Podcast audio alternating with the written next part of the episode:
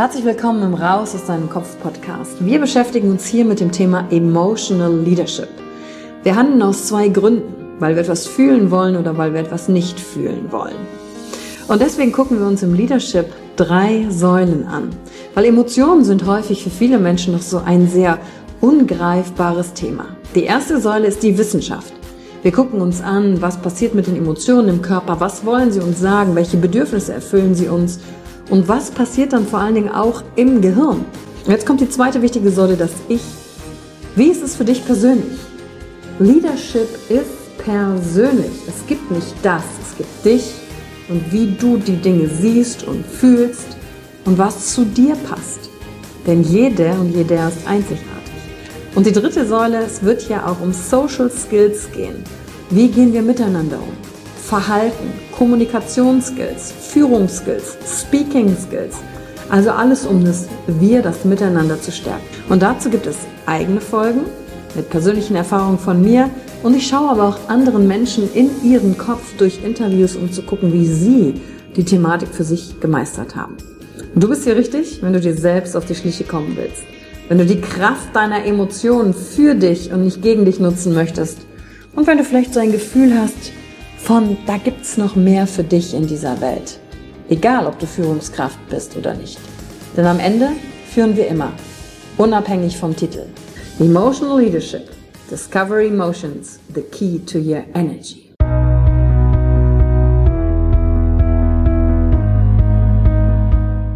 Hallo und herzlich willkommen bei einer neuen Folge von deinem Podcast Raus aus deinem Kopf. Hier holst du dir dein Wissen und deine Inspirationen rund um das Thema emotionale Intelligenz und Kompetenz. Danke fürs Einschalten. Viel Spaß mit der heutigen Folge.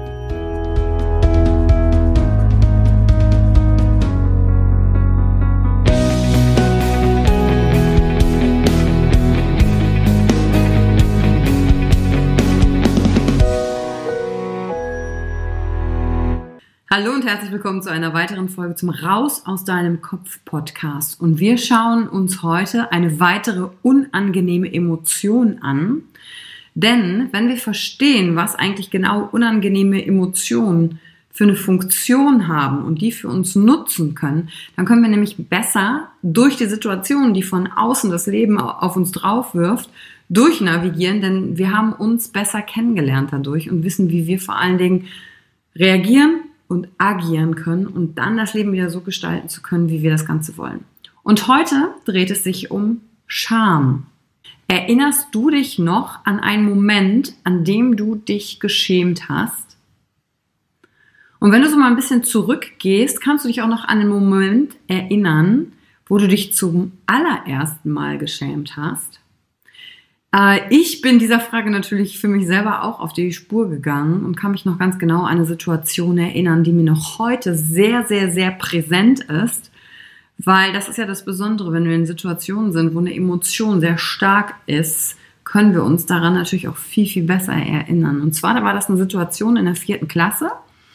Da war ich ja noch in der Grundschule und da mussten wir einen Test schreiben.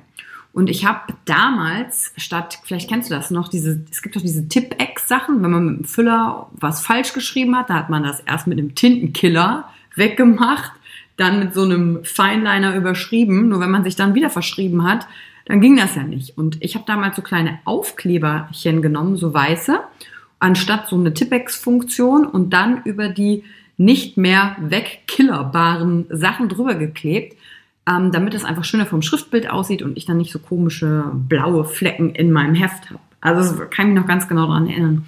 Und dann mussten wir ein Diktat schreiben und dann haben wir das zurückgekriegt und da wurde mir ein Fehler angestrichen, den ich zuvor richtig hatte, dann darüber nachgedacht habe und dann habe ich dann so ein äh, weißes Überklebeding wieder da drauf gemacht und habe das dann überschrieben und als ich dann die Arbeit zurückgekriegt habe, habe ich gedacht, oh, ich bin jetzt ganz schlau. Vierte Klasse, wie alt ist man da? Neun oder so. Und dann habe ich diesen Aufkleber einfach wieder abgezogen, weil der Originalsatz war ja richtig geschrieben. Dann bin ich zur Klassenlehrerin damit gegangen und habe ihr gesagt, äh, dass sie da einen Fehler angestrichen hätte und der, der aber richtig sei, weil ich wollte gerne eine bessere Note haben.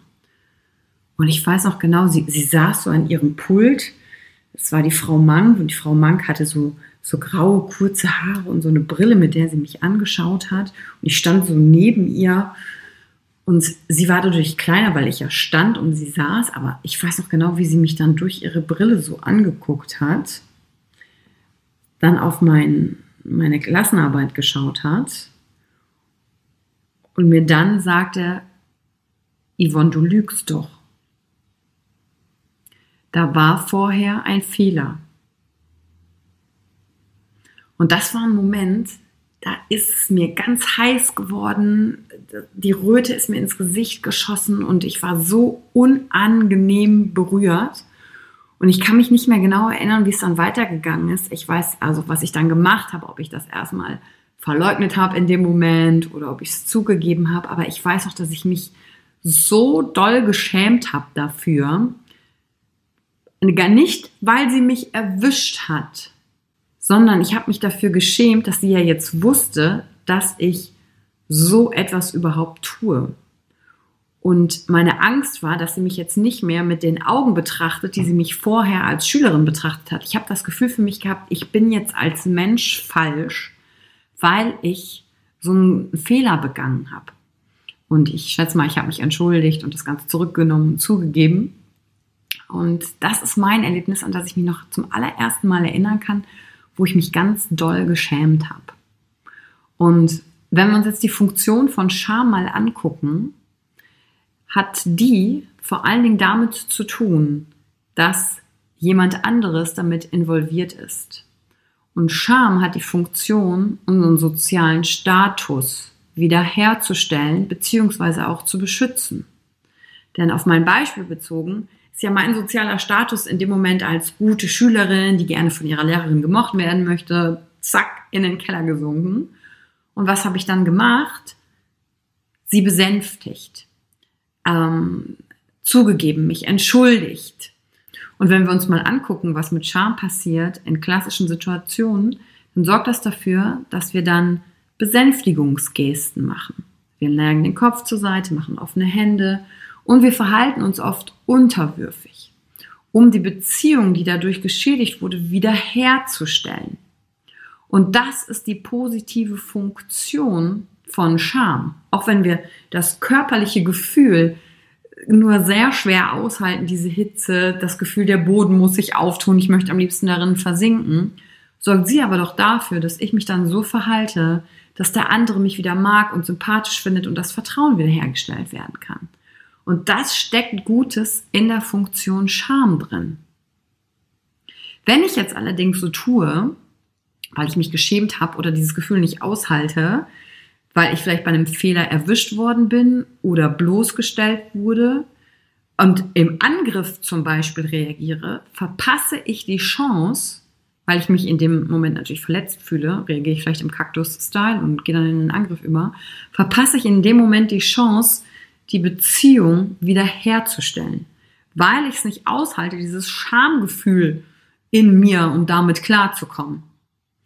Und wenn ich das jetzt verstehe, dann weiß ich doch, ach, guck mal, dafür ist Scham da und dann wirklich reinzugehen und sagen, ja, ich schäme mich, es tut mir leid, habe ich eben die Chance, das wieder gut zu machen, was ich vorher nicht gut gemacht habe oder verbockt habe oder wie auch immer. Und deswegen wird Scham im Laufe der Zeit gelernt. Grundsätzlich unterscheide ich da auch zwei Arten von Scham. Es gibt eine generelle Scham, die mit dem von mir eben schon genannten sozialen Status zu tun hat, und eine Kernscham, die sich bei uns entwickeln kann, und zwar gegen uns selbst gerichtet, wenn wir lange Zeit mit Menschen umgeben waren, die uns sehr stark kritisiert haben, die uns beschämt haben, so dass unser Selbstvertrauen gesunken ist und wir das, was die über uns gesagt haben, plötzlich annehmen als unsere Gedanken über uns selbst und dann natürlich negativ gegen uns selbst gerichtet diese Scham ausüben. Gucken wir uns die beiden Arten von Scham nochmal genauer an. Bei der generellen Scham ist derjenige, der sich schämt, darum bemüht, auf gar keinen Fall isoliert zu werden.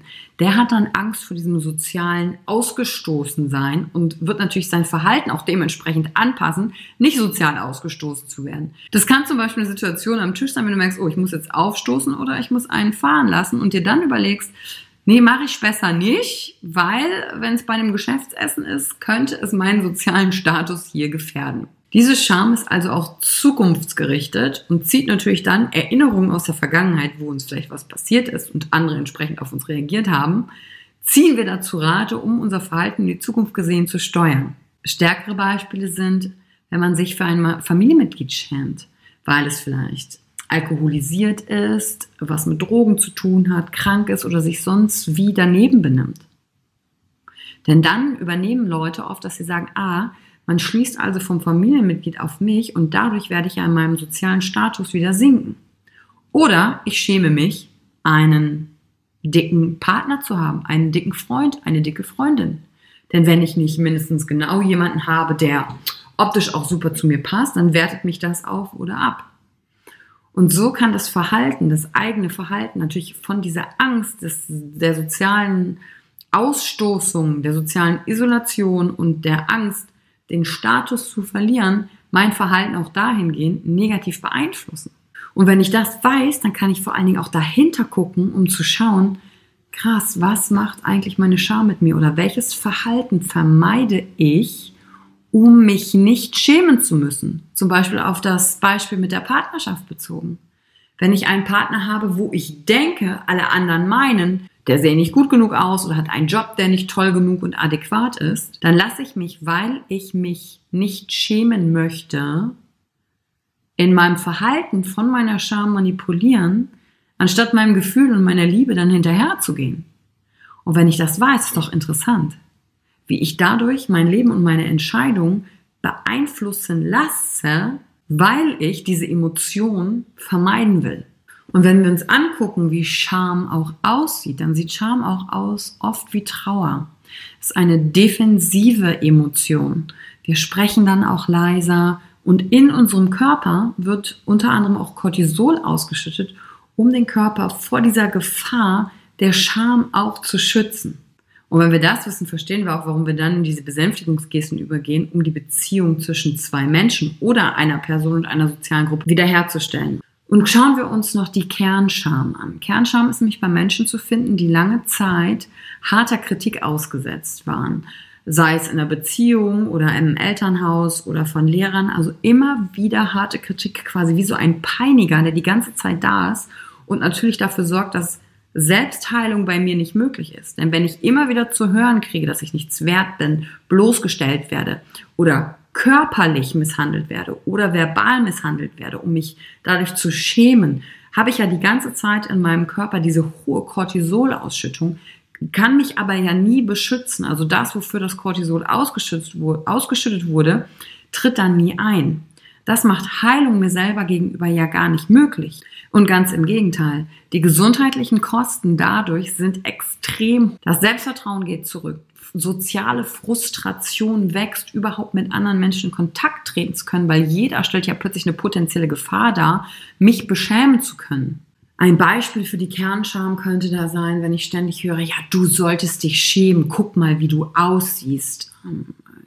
Kernscham auf den eigenen Körper bezogen, Selbstkritik äh, die ganze Zeit zu gehen. Und sobald ich das dann übernehme, fange ich an, mich zu schämen für meinen Körper. Dann gehe ich vielleicht nicht in die Sauna, nicht ins Schwimmbad, ziehe mich zurück, nehme nicht mehr an sozialen Aktivitäten bei, weil ich mich anfange, für mich selbst zu schämen, weil ich das von jemand anderem übernommen habe. Und dann wird der Glaube in uns selber immer stärker, der sagt, ich bin kaputt, ich bin nicht richtig, ich bin unpassend und dann wächst die Selbstkritik in mir ja immer stärker, so dass ich den Peiniger von außen gar nicht irgendwann brauche, weil ich habe den ja in meinen Kopf reingeholt. Und so befeuern sich das Gefühl der Scham und die Selbstkritik gegenseitig und dann bin ich im Teufelskreis gefangen und steck da in meinem Kopf fest in der Emotion und komme da auch nicht raus. Und dann lasse ich von dieser Emotion komplett alles bestimmen, welche Entscheidung im Leben ich treffe. Und wenn jetzt die Frage ist, was kann ich tun, um aus der Kernscham rauszukommen? Dann ist die Antwort darauf sicherlich vielschichtig und hängt immer davon ab, welche Person und, und wie, die, wie die Lebensgeschichte da ist. Aber ohne um da genau reingehen zu können, hilft da auch nur raus aus dem Kopf zu kommen. Mit jemandem zu sprechen, die Scham auszudrücken und zu sagen, hey, ich schäme mich dafür. Und dann schäme ich mich ja manchmal dafür, dass ich sage, dass ich mich dafür schäme. Und damit geht es los, sobald ich das raus aus meinem Kopf hole wird die Beziehung zwischen mir und meinem Gegenüber, dem ich mich darin öffne, gestärkt. Denn das löst Sympathie aus und Mitgefühl bei meinem Gegenüber. Das ist das Gute an Scham. Und Scham macht, dass wir uns näher kommen können. Und dadurch werden natürlich die sozialen Bande, die wir haben, sehr, sehr stark gestärkt. Und wenn ich jetzt verstanden habe, ah, okay, ich schäme mich, und anstatt das wegzudrücken oder in die Aggression zu gehen, wie zum Thema Kaktus, weil ich vielleicht einen Fehler gemacht habe, mich dafür schäme, die Scham nicht aushalte, in wirklich dieses prosoziale Verhalten zu gehen, vielleicht auch erstmal mich unterwürfig zu machen, klein zu machen, um Scham auch als Entschuldigung nutzen zu können beim anderen, dann senkt das auch die Aggression, die ich vielleicht bei meinem Gegenüber mit meinem Fehlverhalten ausgelöst habe. Ja, und der Kernpunkt der heutigen Folge ist doch ganz einfach. Wenn du merkst, dass du dich schämst für etwas, weil du vielleicht wirklich was falsch gemacht hast, und anstatt dann in die Aggression zu gehen oder in den Kaktus-Kampfmodus und das nicht zuzugeben, sondern deine Scham einfach zu zeigen, wird das natürlich die sozialen Bande auch stärken, weil das ist ein prosoziales Verhalten. Scham ist in dem Fall eine Entschuldigung. Und achte einfach darauf, hey, wie gehe ich dann mit mir selber um, wenn ich mich gerade für etwas schäme? Ziehe ich mich zurück oder nutze ich das, um auf andere Menschen zuzugehen? Und wenn ich das weiß, kann ich super raus aus meinem Kopf kommen und dadurch das Leben kreieren, was ich auch will und lasse mich nicht davon zurückziehen und beeinflussen, weil ich auf jeden Fall versuche, dieses Gefühl der Scham nicht spüren zu müssen. Und ich danke dir fürs Reinschalten bei der heutigen Folge. Und wenn du was mitgenommen hast, freue ich mich natürlich über deine Bewertung auf iTunes, Spotify, YouTube, Kommentare auf Instagram, wo auch immer du gerne mit mir in Kontakt treten willst, um mir auch zu sagen, hey, was hast du heute von der Folge mitgenommen? Und ich danke dir für deine Zeit und freue mich schon auf deine Aufmerksamkeit, wenn wir uns die nächste unangenehme Emotion anschauen. Danke für die Zeit, die du dir heute genommen hast, um dieser Folge zuzuhören. Damit hast du wieder etwas für dich getan, das dir niemand nehmen kann. Und wenn dir etwas aus dem Podcast gefallen hat, Bewerte ihn gerne und teile ihn mit anderen Menschen, die dadurch auch wachsen können. Wenn du Fragen hast oder dir eine Folge zu einem bestimmten Thema wünschst, schreib mir auf Instagram oder Facebook. Ich freue mich von dir zu hören. Deine Yvonne. Danke, dass du dir heute die Zeit genommen hast, reinzuhören. Die Folge hat dir gefallen? Dann lass mir doch eine Bewertung da. Schreib mir auf Instagram auch, wenn du einen Wunsch für eine eigene Folge hast. Und Teil die Folge mit jemandem, der dir wichtig ist, wo du denkst, ah, der oder sie könnte davon profitieren. Und wenn du mehr zum Thema Emotional Leadership wissen möchtest, folge einfach den Links in den Show Notes. Ein Einstieg in unsere Welt der Emotionen könnte für dich auch die Emotion Entdeckertour sein. Ich freue mich auf dich und ganz besonders, dass du hier bist.